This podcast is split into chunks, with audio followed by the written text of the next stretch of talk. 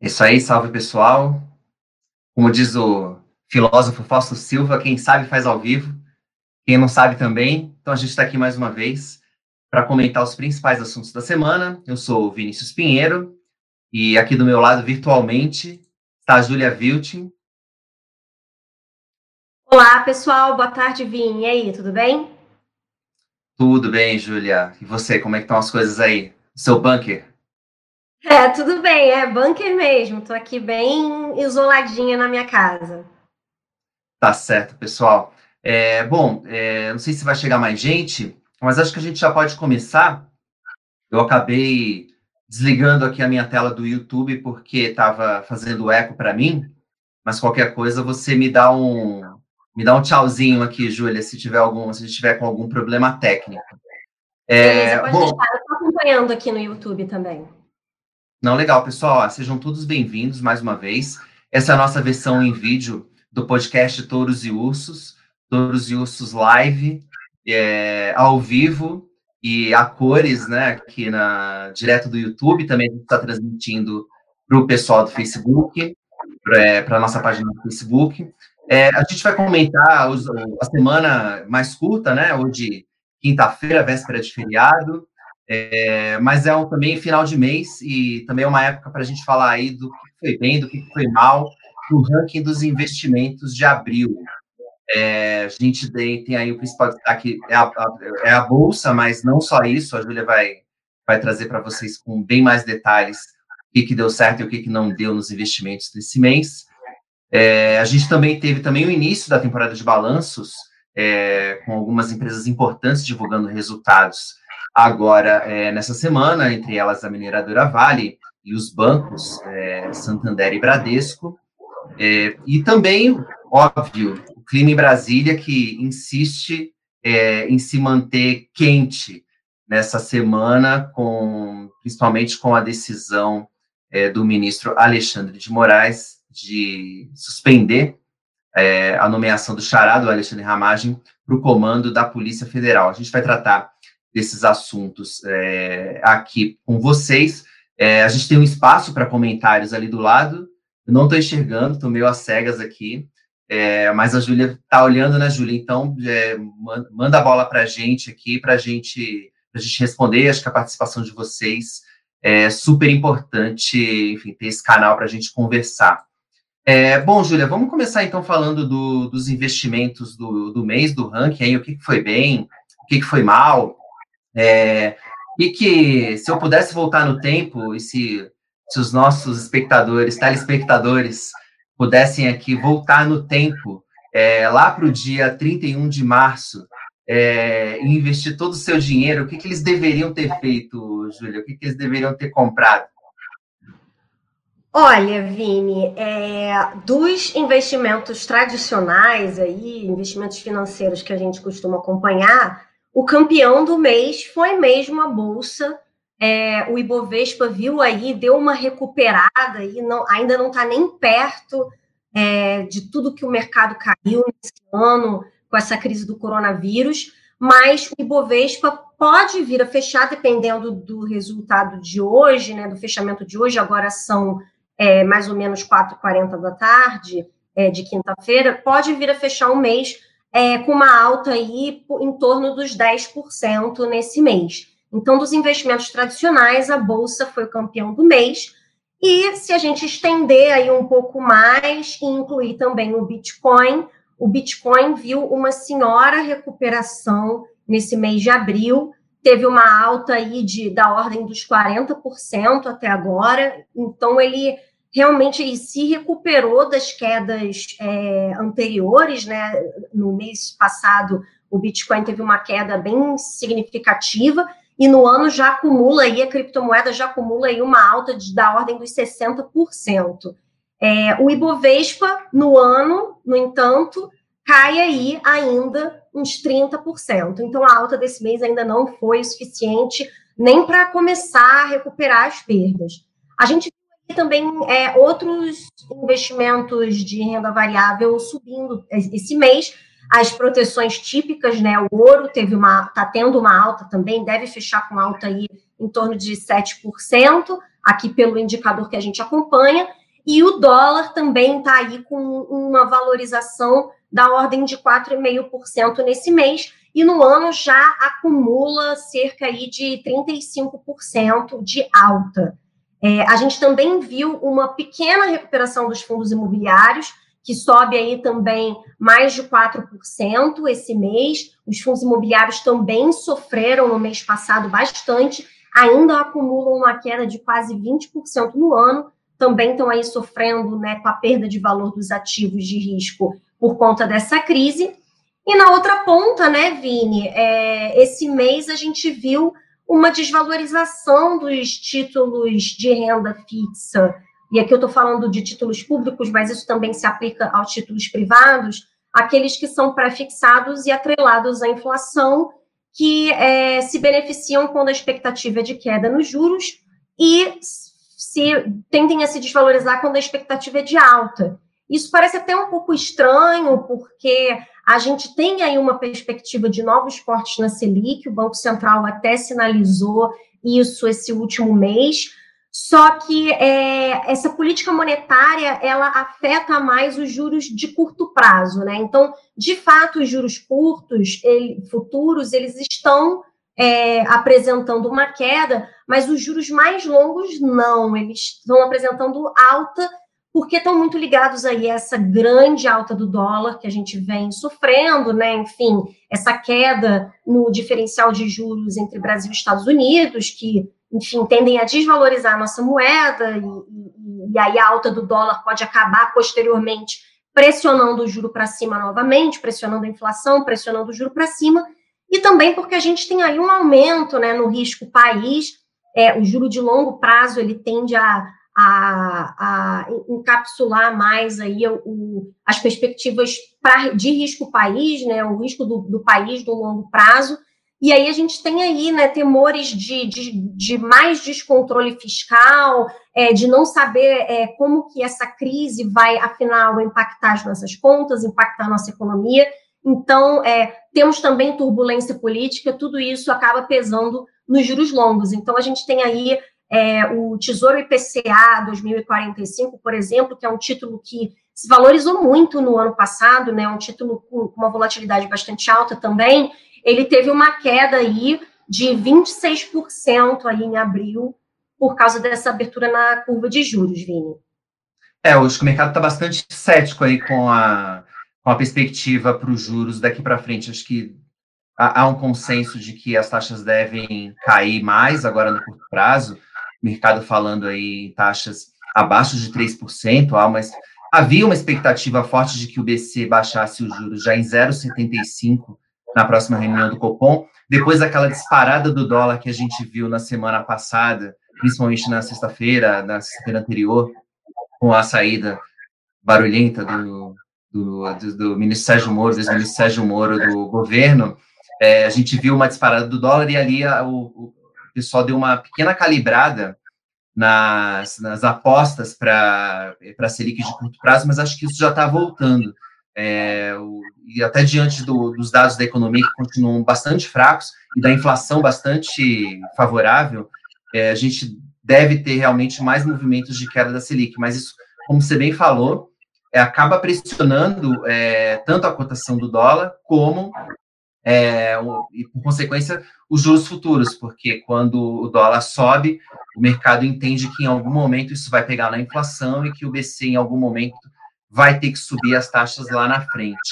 É, enfim, hoje até teve uma declaração interessante também do Paulo Guedes, que também pode colocar um pouco de temor nessa coisa do, dos juros longos, que foi o fato de que ele tá, meio que aderiu ali a, a, a tal da teoria monetária moderna, né, que diz que é, o, país pode imprimir moeda é, à vontade, é, bom, estou simplificando aqui bastante, mas é basicamente dizendo que o país tem uma licença para imprimir moeda sem pressionar a inflação. Hoje o, o ministro Paulo Guedes, que é um liberal é, convicto e não costuma é, adotar esse tipo de posição, hoje falou sobre isso.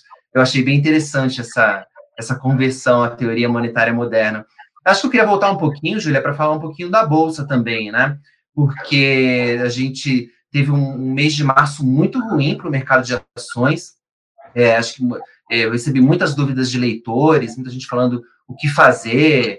É, depois que a, bolsa ali nos seus piores momentos chegou a, ficar, a, a flertar ali com, com 60 mil, com 60 mil pontos, né? A ficar, a ficar abaixo de 60 mil pontos. Hoje a bolsa está caindo bem, mais de 3%, mas deve encerrar o mês é, acima dos 80 mil pontos. Acho que eram poucas as pessoas que acreditavam que a bolsa pudesse é, se recuperar é, num espaço tão curto de tempo.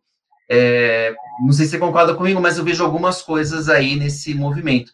É, primeiro, acho que houve uma, uma, uma, correção, né? Assim, acho que houve um, um momento, vários momentos de pânico é, ao longo do mês passado, em que as pessoas estavam aceitando se desfazer do, do, dos seus ativos a qualquer preço, né? Sem pensar em preço, tentando fazer caixa é, é, a qualquer preço. Então, a, a ordem era vender. E isso provocou ali aquele circuit breakers. A gente viu uma sequência deles é, no mês de março. Acho que hoje, é, agora o mercado é, assumiu que a pandemia do coronavírus vai causar efeitos pesados na economia, é, mas que não vai ser o fim do mundo. É, as empresas vão sobreviver no longo prazo e que e isso é uma coisa que a, gente, que a, gente, também já vinha falando. Acho que se criaram muitas barganhas na bolsa, é, o que não significa que os preços é, não podem voltar a cair no curto prazo, mas acho que naquele, principalmente naqueles patamares que a gente é, chegou a ver em março, é, alguns valores de, de empresas estavam realmente é, absurdo, absurdamente, absurdamente baixos. E também teve aí as ações dos governos, né? Assim, essa coisa da teoria monetária moderna. É, a gente vê o Fed falando em usar recursos infinitos para é, para conter os efeitos da crise do coronavírus na economia. E isso aí significa que a gente vai ver uma inundação de, de liquidez no mercado. E esse dinheiro ele vai precisar ser alocado em algum lugar. Então, acho que eu vejo também um pouco desse, desse, desse reflexo dessa melhora também por conta, é, em cima desses pontos. Não sei se você viu alguma outra coisa é, que explique esse movimento da Bolsa, Júlia. É, não, eu acho que é bem isso, Vinho. Eu acho que primeiro tem aquela questão do caiu muito, né? Então, uma recuperação é até algo natural e esperado. A gente é, a, a, crise do coronavírus era novidade em março e essa, aquela foi a primeira reação do mercado, né?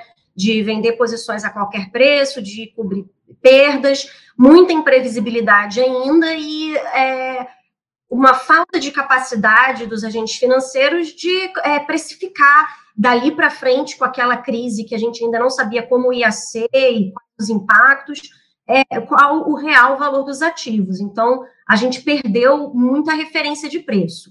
E quando é, cai muito, enfim, quanto menor a, a base é, numérica e sobre a qual é, se valorizar, né, maior a valorização. Então, a gente estava lá no, nos 60 mil pontos, é, qualquer mexidinha já é uma disparada muito mais forte do que quando a gente estava lá nos 100 mil pontos. Então, tem essa recuperação aí que é um pouco natural, e tem também o fato de que, pouco a pouco, é, os efeitos da crise vão ficando um pouquinho mais claros. A gente ainda tem muita imprevisibilidade. É, o coronavírus, essa alta da bolsa não significa que o coronavírus é, deixou de ser um risco, é um risco baixo, não está acabando, não está perto do fim. É, muita gente quer acreditar nisso, mas não é o que está acontecendo. É, só que a gente já tem alguns números, por exemplo, a gente já tem balanços de empresas, a gente já tem é, alguns indicadores econômicos para se basear, para entender os primeiros efeitos, o que está acontecendo. Então, isso já diminui um pouco a incerteza e já permite uma alta. E essa questão que você falou também da, do aumento de liquidez na economia, dos grandes pacotes econômicos aí, jogando é, liquidez no mercado. A gente teve essa semana, por exemplo, é, o anúncio do Fed, né, a reunião do Fed, que manteve aí os juros zerados aí, ou, até 0,25, é, mas do 0 ao 0,25, né, dizendo que ia manter enquanto fosse necessário e que tomaria, que, que outros pacotes não eram é, descartados, enfim, que isso seria possível. Então, realmente, aí com dinheiro para caramba no mercado, a tendência realmente é o preço dos ativos é para cima. Não que isso signifique que eles realmente valham né, aquilo, porque aí já é uma outra discussão, é, mas é, o efeito é, de variação é, percentual aí é esse, é, é, natural que aconteça isso. Mas é bom a gente perceber que a, o Ibovespa, por exemplo, caiu bem mais, né? A recuperação ainda não foi nada comparada a tudo que caiu, né, Vini? É, eu vejo o mercado de ações e acho que isso gera algo que a gente vinha falando antes da crise e eu mantenho isso, apesar da queda, é que o investidor, ainda mais nesse ambiente de juros ridiculamente baixos, ele vai precisar de uma diversificação, vai precisar tomar mais riscos, e eu acho que ter uma parcela da carteira em renda variável é importante. Mas. não escolha, né? Não tem, não tem para onde correr. É, é, ganhar quase zero na Selic, no caso do investidor brasileiro, ou tentar alguma coisa a mais, alguma coisa diferente. Então, não tem muito, muita opção, né?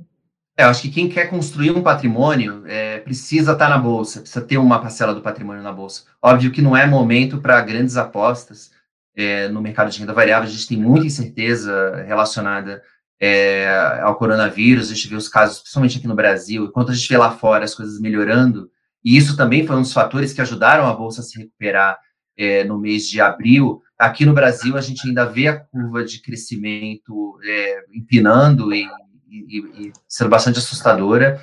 E, gente, e, além de tudo, a gente não sabe se a gente vai ter uma segunda onda. Então, nem se a gente vai ter uma cura no curto prazo, um, um tratamento, é, uma vacina. Então, assim, ainda tem bastante certeza no ar, mas a renda variável eu vejo como é, fundamental numa, numa, estratégia de diversificação o, é, o investidor ter, ter, ter uma parcela da, da sua carteira em ações, em boas ações de preferência. É, Júlia, eu queria falar um pouquinho, te, te, perguntar um pouquinho, porque tem várias pessoas perguntando sobre Bitcoin, buy Bitcoin, é, o Gui falando, Gui Bressan, o Rodrigo, Bitcoin, ouro digital, é, o Joaquim aqui falando que o Bitcoin vai romper os 10k. É, o que, que aconteceu? Porque em março o Bitcoin foi um, também sofreu bastante e se questionou justamente porque o Bitcoin é visto como uma reserva de valor, como o Rodrigo falou aqui, ouro digital, é, o que, que, o que, que levou o Bitcoin a se recuperar agora no mês de abril? Quais foram os fatores? O que, que você viu? É, o Bitcoin é difícil, né, precisar, assim, o que, que acontece, mas... O, o Bitcoin, fundamento do Bitcoin. É, o fundamento. É, o que aconteceu, assim, o Bitcoin é extremamente volátil, né, tem sido, e o, o Bitcoin se desvalorizou bastante em março, deixa eu ver se eu pego aqui o valor no, no documento que eu tenho, é, da desvalorização em março. Ó, em março, o Bitcoin caiu é, 13% no mês de março. Ainda acumulava alguma alta no ano. Eu acho que em, fe em fevereiro também caiu um pouco, ca caiu 2,40. Então, é, teve uma recuperação e passou, né? Disparou assim, bastante aí. Foi, foi para cima aí do que estava no início do ano. É, esse ano a gente tem um, um fenômeno aí aguardado para o mês de maio, né? Que tende a aumentar, a valorizar o Bitcoin. Nas outras vezes que, que esse fenômeno aconteceu, é, o Bitcoin é, também se valorizou. Essas, essas, essas variações que eu estou falando aqui é, são variações em real, tá? Não, não em dólar. Mas o Bitcoin teve valorização em dólar também. É, é, que é o, o halving, né? O fenômeno do halving, que é quando ocorre uma diminuição, é, isso está lá no algoritmo do Bitcoin, uma diminuição da oferta de Bitcoins. Então, isso tende a diminuir é, com o tempo, né? À medida que esses halvings, esses eventos vão acontecendo, tende a diminuir a, a oferta de Bitcoins no mercado até o, o dia que não vão ser mais minerados novos Bitcoins, e aí a gente vai ter um número definido, uma quantidade definida de Bitcoins no mercado, então, isso cria aquela questão da escassez, né? Como o ouro. O ouro não é infinito. A gente sabe que a gente tem uma quantidade limitada de ouro no mundo, e por causa dessa escassez, é, o Bitcoin, assim como o ouro, é visto como uma reserva de valor.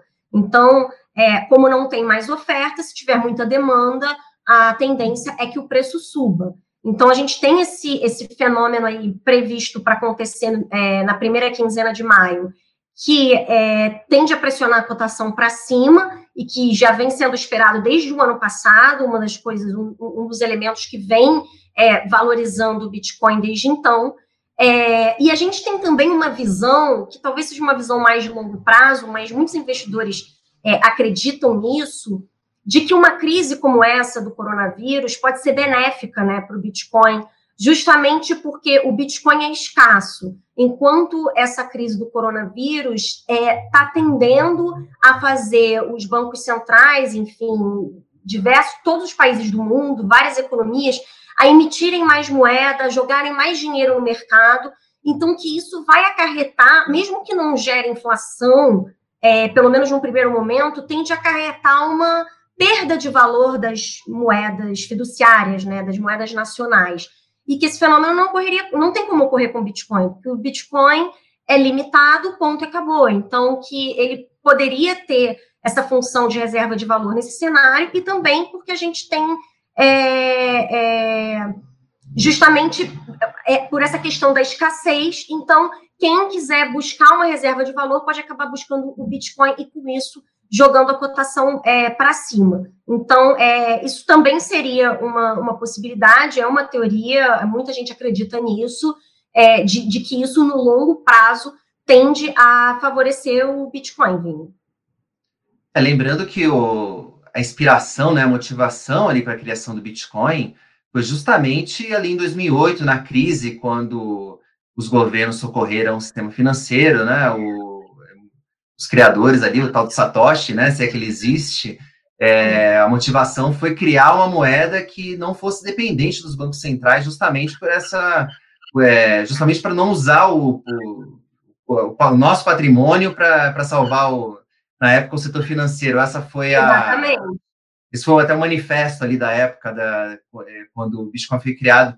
É, um único comentário é, sobre Bitcoin que eu acho que a gente já conversou sobre isso algumas vezes, né, Júlia? É, offline. É, eu acredito que o Bitcoin tem algum valor acima de zero, com certeza. Eu só não sei que, exatamente, acho que a grande dificuldade é esse, assim, qual é o valuation do Bitcoin? É, eu, eu, eu, tenho certeza que ele vale alguma coisa. A dificuldade é saber se as cotações atuais é, ele, elas refletem a realidade ou se ele deveria valer muito mais ou muito menos do que, do, do, do que ele vale hoje, né? É, só pra, e lembrando gente... também, Vini, que a volatilidade é muito alta, então é um ativo, pelo menos hoje em dia, atualmente, é um ativo bastante arriscado. Então, assim, é, é você vai ver, quem investe em Bitcoin sabe, você vê um, altas e, e quedas é, brutais de um dia para o outro, o mercado também nunca fecha, então não é que nem a bolsa que num dia ruim chega às 5 da tarde, ai, ufa, fechou, é feriado, não tem pregão. Não, é de madrugada, é feriado, é fim de semana, em qualquer momento.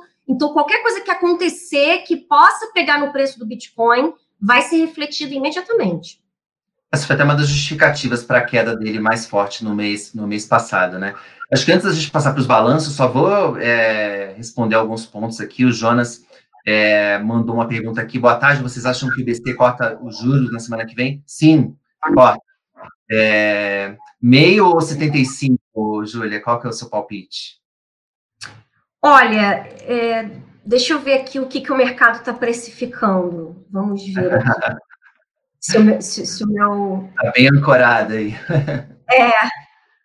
Olha, o mercado está precificando um, um, juro mais ou menos um ponto percentual menor no início do ano que vem. Então, agora eu não me lembro se está precificando 0,75 já na próxima reunião. Eu não estou conseguindo ver aqui. Mas é, a, a, a, da última vez que eu olhei, estavam divididas né, as opiniões, Vini, entre. Porque os juros estão passando também por uma volatilidade brutal nesse mês. É, em alguns momentos aí o Tesouro Direto até foi suspenso esse mês aí com essa história da, da demissão do Moro. Então, é, as, as apostas estão mudando também né, nos últimos tempos. O, o BC andou é, é, sinalizando um corte agressivo aí, né? Acho que essa semana ou semana passada. É, o Campos Neto deu uma. andou falando, deu umas entrevistas, deixou ali é, a porta bem aberta para o corte de juros na semana que vem. Até a, a, parte da alta do dólar que a gente viu nas últimas semanas, que fez acerbada pela saída do Moro na sexta-feira, foi provocada por isso. Eu, eu, eu, acredito que vai no meio ponto. Eu acredito que ele vai mais num, num corte maior de meio ponto. É, até engatando com outra pergunta aqui, essa história do Guedes dizendo que o BC pode emitir moeda, a gente até já comentou sobre isso.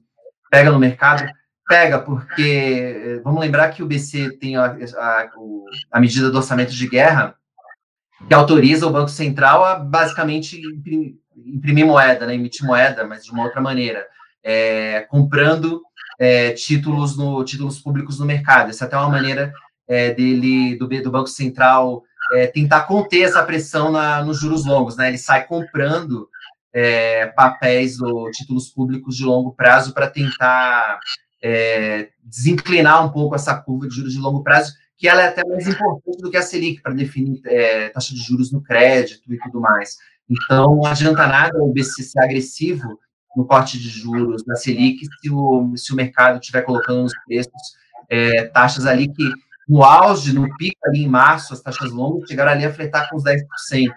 Então, é, o próprio Banco Central tinha falado que um corte, quando ele cortou a Selic em meio ponto na última reunião, ele até é, havia, é, na ata, ele escreveu que havia estudado cenários de que poderia cortar mais do que meio ponto, mas que naquele momento seria contraprodutivo. Então, eu estou aqui se o BC ainda estivesse ancorando no que, no que, no que falou na, na reunião passada, se bem que aconteceu o mundo de lá para cá, eu acredito que vem mais meio ponto e que ele deve, e que o Banco Central deve se valer mais desses instrumentos, é, desse, dessas, desse arsenal anticrise, uma dessas medidas comprando títulos públicos e privados diretamente no mercado. Mas, Júlia, é, eu queria comentar um pouquinho também é, além do, de todo esse cenário macroeconômico e de, e de, saúde que tem mexido bastante com os mercados, é, a gente teve início é, é da, a gente começou com a temporada de balanços das empresas no primeiro trimestre, que acabou sendo super, acabam sendo super importantes porque a gente começa a ver os primeiros impactos do coronavírus nos resultados das maiores empresas brasileiras, das empresas de capital aberto.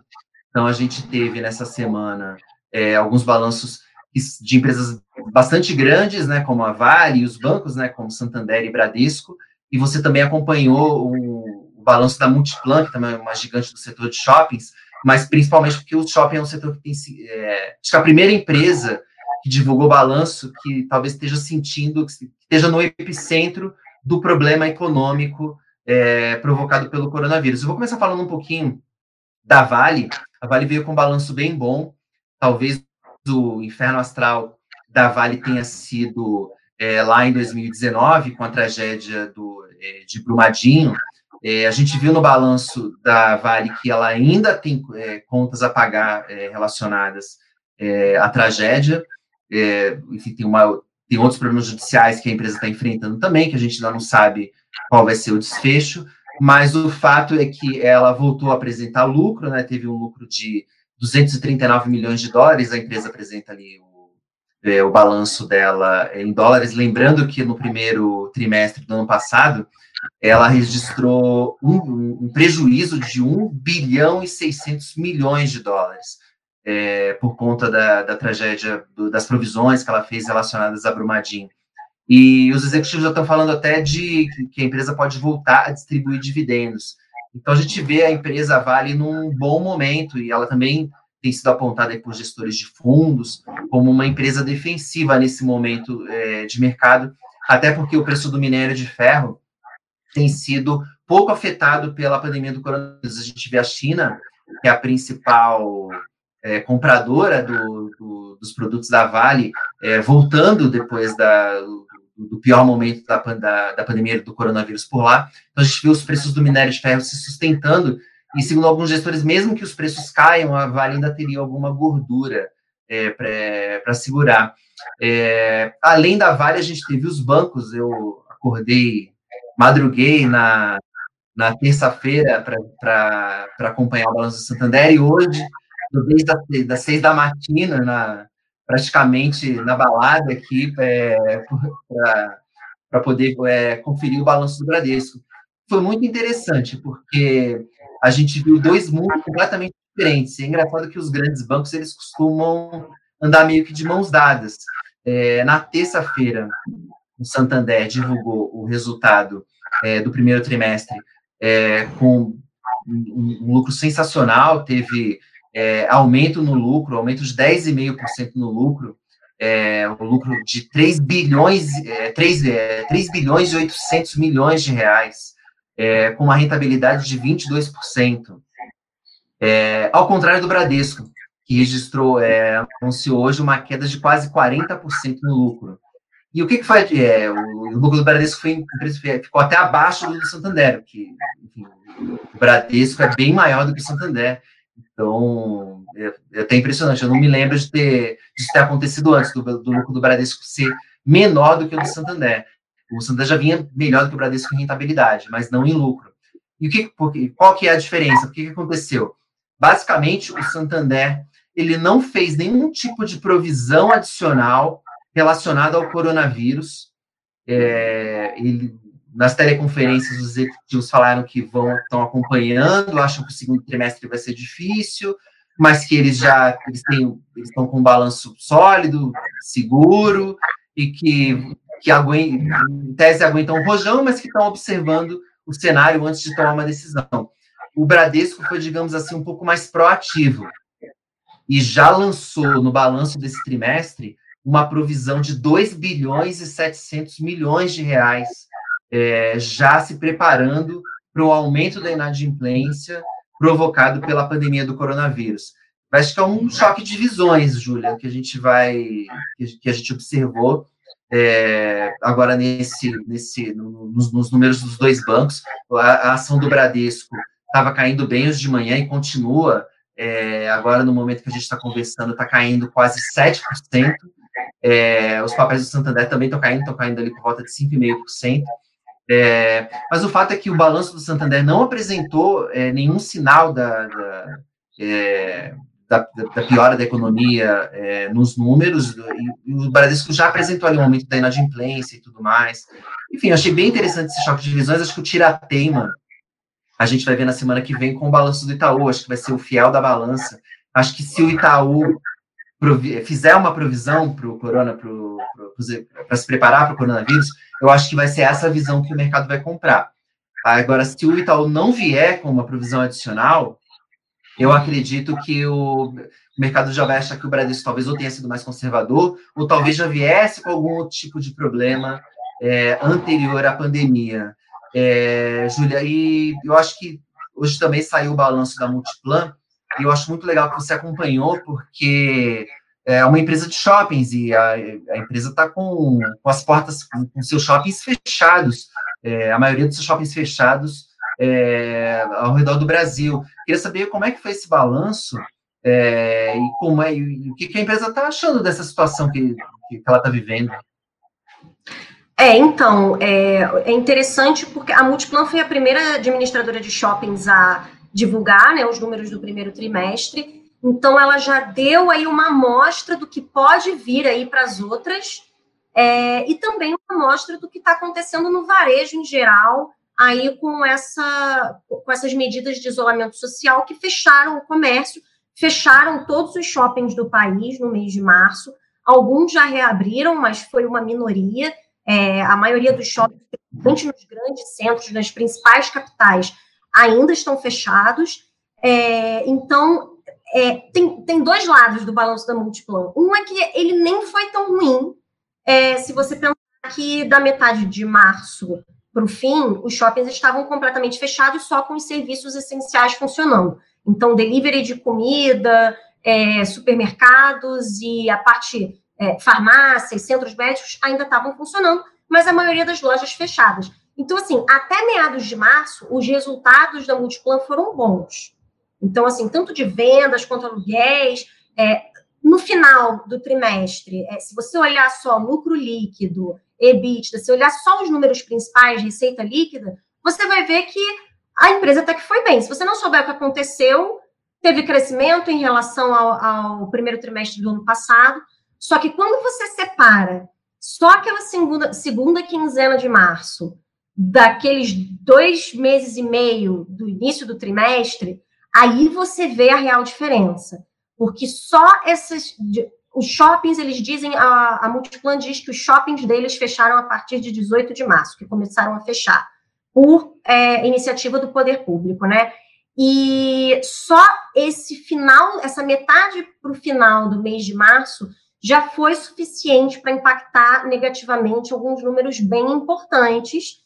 Então, assim, é, abril vai ser um mês que certamente vai ser muito difícil para as, porque os shoppings permaneceram fechados o mês inteiro, né, praticamente.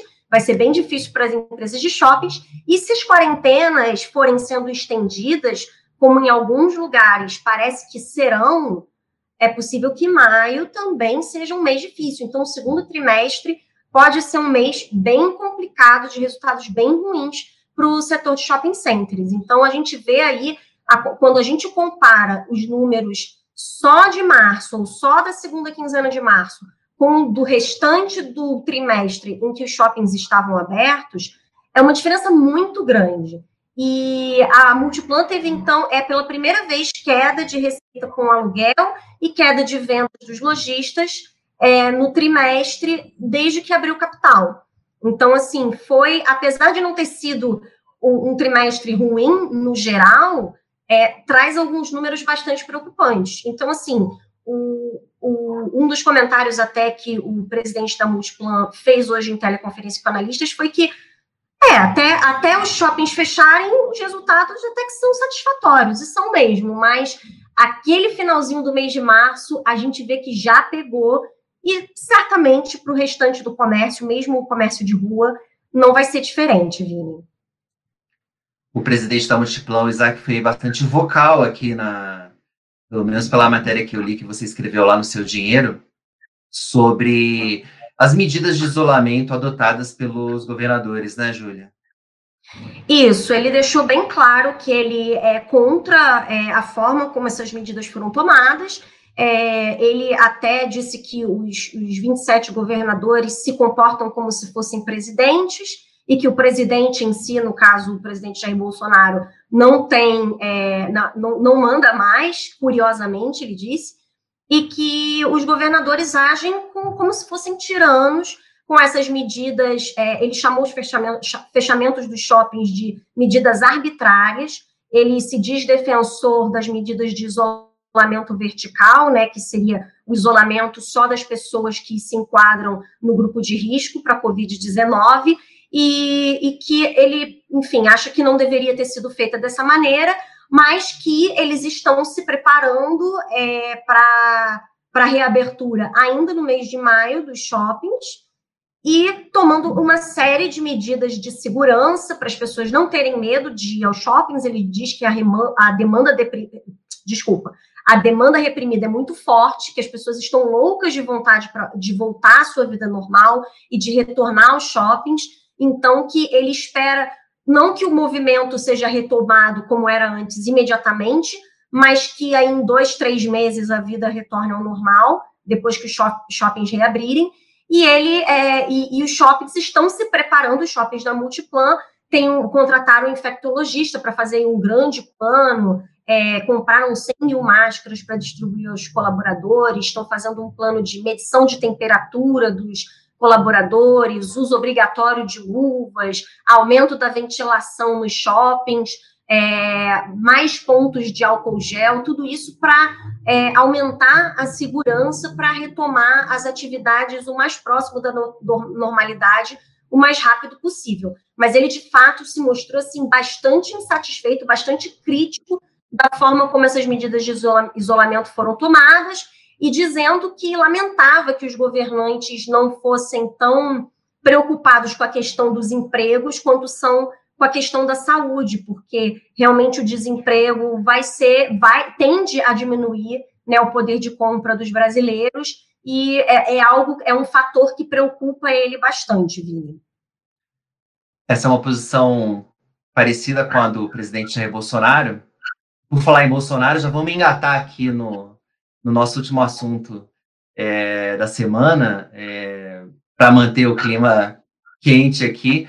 É, não sei qual foi a sua percepção, Júlia, mas é, para mim parecia que a situação é, depois da demissão é, barulhenta do, é, do Sérgio Moro, do Ministério da Justiça, eu estava com a impressão de que a situação ia, ia ficar um pouco mais morna nas próximas semanas.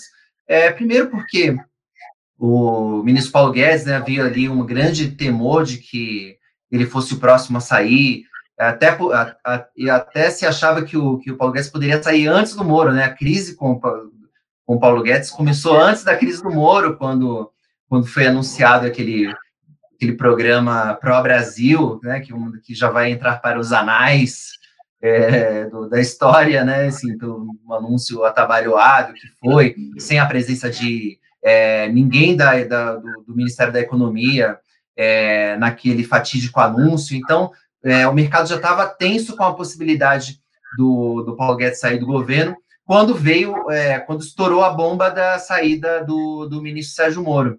É, depois, da, enfim, ele saiu atirando e, e, e, acusou o governo, né, acusou é, pessoalmente o presidente Jair Bolsonaro de, de, de, de, forçar uma intervenção na Polícia Federal.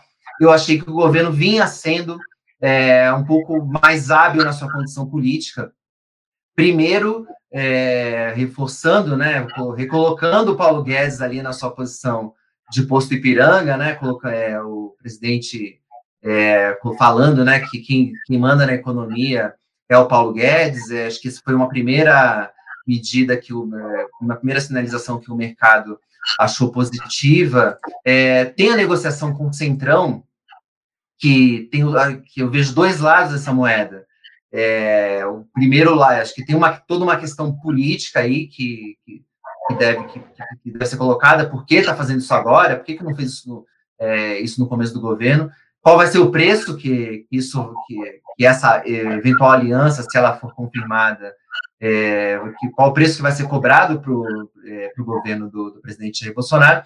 Mas, enfim, mas tem um outro lado que é o um lado mais pragmático, que é o lado do, do, dos investidores no mercado financeiro, e a gente sempre, toda vez que a gente comenta sobre política, é, né, você e eu que escrevemos ali a newsletter do Seu Dinheiro, é, a gente sempre, sempre, recebe comentários, as pessoas às vezes ficam bravas com a gente, é, porque por alguma posição que a gente tenha colocado, mas a gente, acho que tanto você como eu, a gente sempre tenta colocar os assuntos ali sem muita paixão, é sempre um ponto de vista ali de como é que isso vai afetar os seus investimentos.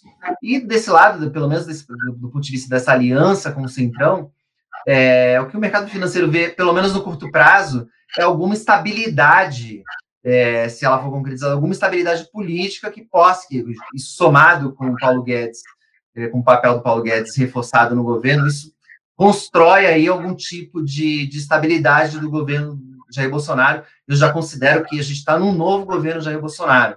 O governo Jair Bolsonaro, tal como nós o conhecíamos, acabou ali com a saída do, do ministro Sérgio Moro. É, mas, enfim, tudo isso para falar que é, essa situação política que parecia, que o, que o governo parecia estar tá conseguindo contornar, é, ela acabou tendo uma reviravolta na, é, ontem com a decisão do ministro da STF, Alexandre de Moraes, de suspender, de, de, não, de proibir ali, a, de conceder uma liminar que, que impedia a, a posse do, do, do Alexandre Ramagem como como diretor-geral da Polícia Federal. É, enfim, o, ele acabou não, não, assumindo e o, e o, governo acabou publicando no, no, próprio dia uma edição extra do Diário Oficial é, cancelando, né, a, sem efeito, é, a nomeação do Ramagem. O que eu tinha imaginado que até tinha colocado isso como, como um gesto inteligente do presidente, mas ele já acabou já vociferando contra, falando que pode eventualmente colocá-lo de qualquer jeito, enfim. É, Júlia, qual, é, qual é a tua visão? Enfim, a gente deve, você vê aí que o, a gente deve ter mais é, turbulência política e como você acha que isso deve influenciar no preço dos ativos aí, bolsa, dólar, daqui para frente? Olha, se deve ter mais interferência política, é, eu não poderia dizer, porque para mim esse governo parece imprevisível. A imprevisibilidade é a única coisa previsível é, do, de, que vem de Brasília atualmente. Então, não dá para cravar isso. É, mas, então, assim, não acho que é, ruídos de Brasília pode ser que diminua, enfim, semana passada realmente foi um ápice, né? Essa semana já foi mais tranquila nesse sentido. Então pode ser que diminua, mas assim, deixar de ter, e assim, declarações polêmicas do Bolsonaro, é, enfim, veio aí história de impeachment, essa semana parece que impeachment já não tem mais clima, então os assuntos vêm e voltam, né? É, impeachment é um assunto que vai e volta, é, a, a, as declarações do Sérgio Moro vão ser investigadas, então isso é uma coisa que pode ainda voltar, a gente não sabe. É, então, assim, o que pode vir daí, eu acho que de, de tudo que há de incerteza e imprevisibilidade no mercado, é, Brasília certamente é o mais difícil de se tentar prever. Como que mexe nos preços dos ativos? Bom, instabilidade política nunca é bom para o mercado. Então, assim, não tem é, quaisquer ruídos mais fortes que venham de Brasília, é, pega mal para a gente, pega mal para os preços das ações, joga o dólar para cima. Um, um dos motivos da alta do dólar são os ruídos políticos, não dá para negar isso, porque é uma maneira dos investidores se protegerem, né? Enfim, digamos, se a bolsa está se recuperando, porque a gente passa a ter é, é, perspectivas positivas em relação à crise do coronavírus, digamos, porque tem um medicamento sendo testado com bons resultados, ou então porque tem países importantes, economias importantes é, esperando reabrir, né, se preparando para reabrir. Se por um lado isso traz otimismo e valoriza as ações, por outro, Brasília continua sendo Brasília, o Brasil continua sendo Brasil, então como que você se protege disso? Você compra dólar, então também é algo que pressiona aí a cotação do dólar. Então, é, essa semana eu acho que os acontecimentos que mais pegaram no mercado foram para o lado positivo. O, o, afago público, né, que o, o Bolsonaro fez ao Guedes aí na segunda-feira, dizendo que é ele que manda na economia. O mercado gosta disso, o mercado aprova o Guedes. Qualquer coisa positiva na direção do Guedes é, tende a favorecer aí os preços das ações, enfim, favorecer os ativos. E a outra questão foi essa questão aí da, da suspensão aí da posse do, do Ramagem, que pegou mal, né? No caso, porque é, foi visto como uma interferência do Poder Judiciário numa prerrogativa do Poder Executivo. Então, também quando existe esse tipo de atrito entre os poderes, enfim, de um entrar é, é, na alçada do outro, isso tende a ser visto como é, um problema institucional e mercados gostam de instituições fortes, né? Então também tende a, a, a pesar negativamente, nesse caso, no preço dos ativos, Vini.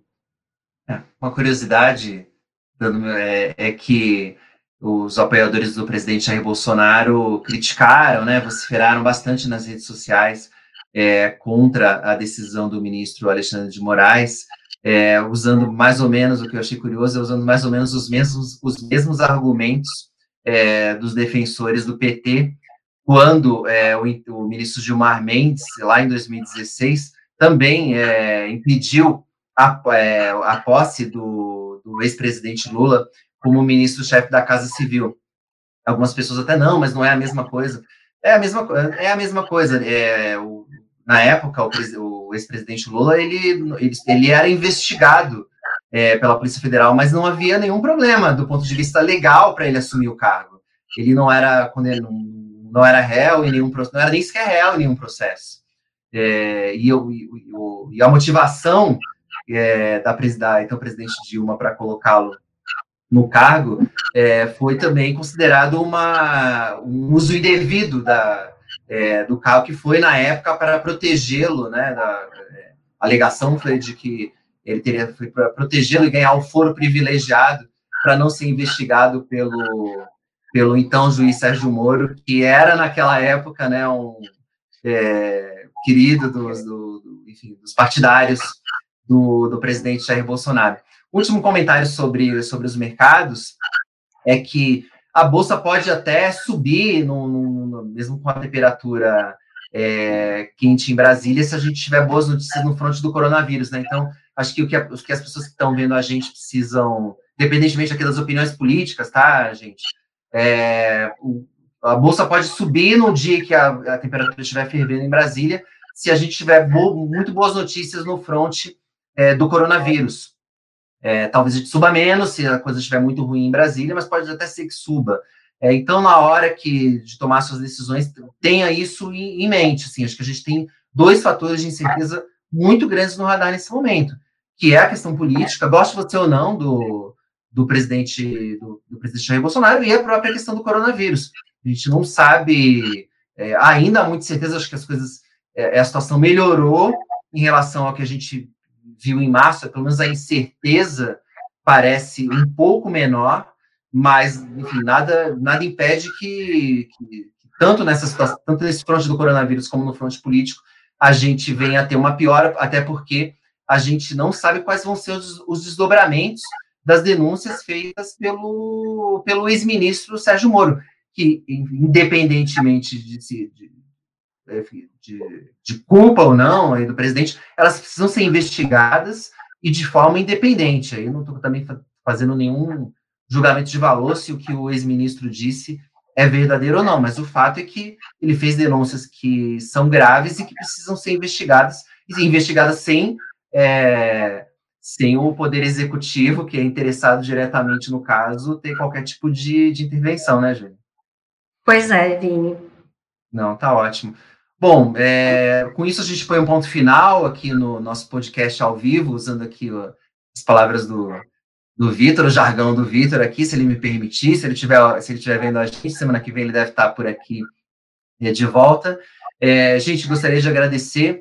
Caso vocês tenham mais alguma dúvida, entre em contato com a gente, deixe algum comentário aqui. É, e a gente está de volta é, a qualquer momento, ou lá no site do Seu Dinheiro. A gente também tem um grupo lá no Telegram para os nossos leitores que são os nossos leitores do seu dinheiro premium, é, também quem tiver mais interesse em saber, é, entra lá no nosso site, seudinheiro.com. Lá em cima a gente tem a nossa área premium também. A gente manda comentários diariamente em áudio para os nossos leitores, ouvintes e telespectadores premium. Júlia, um abraço, bom fim de semana, bom feriado para você. Obrigada, Vini. Um abraço e bom feriado aí para todo mundo. Tchau, gente.